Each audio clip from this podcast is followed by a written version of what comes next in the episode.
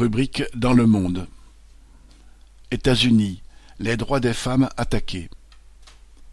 Coup sur coup, une loi de l'État du Texas et une de l'État du Mississippi viennent remettre en cause le droit à l'avortement. Elles sont contestées devant la Cour suprême.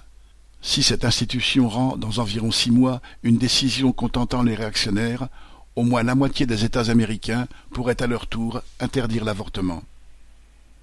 En 1973, aux côtés du mouvement contre la guerre du Vietnam et de la révolte des ghettos noirs, un grand mouvement pour le droit des femmes avait bousculé les fondements réactionnaires de l'Amérique bourgeoise.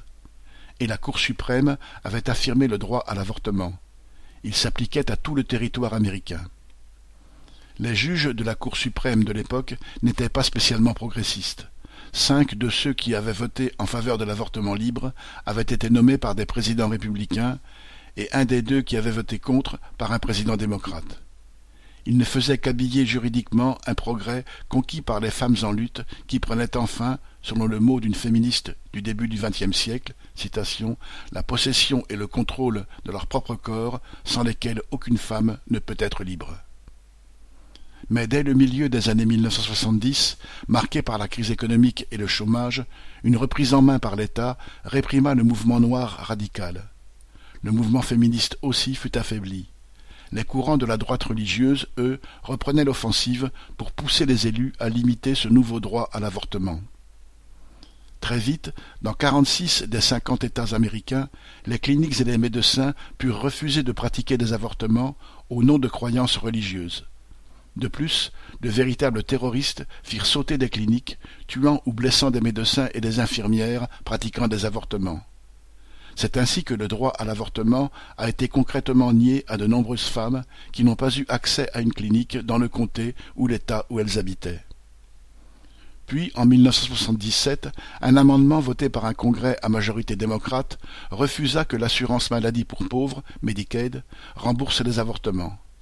Les femmes pauvres, dont trois cent mille par an bénéficiaient de la gratuité de l'avortement, se voyaient exclues de cette possibilité. Très vite, on enregistra des décès de femmes essayant d'avorter par elles-mêmes.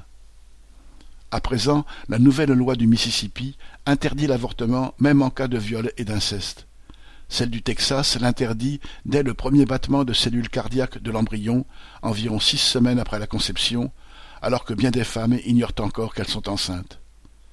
Elle permet à n'importe qui de faire un procès à ceux, médecins, ambulanciers, amis, etc., qui apporteraient une aide aux femmes avortant hors délai et d'en faire supporter les frais de justice aux accusés.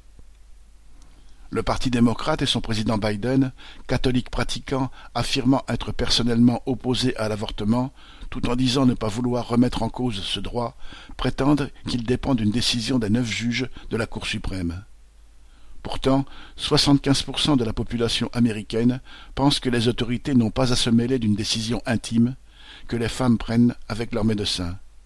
Les droits des femmes ne peuvent être défendus que comme ils ont été obtenus, par la lutte. Lucien Détroit.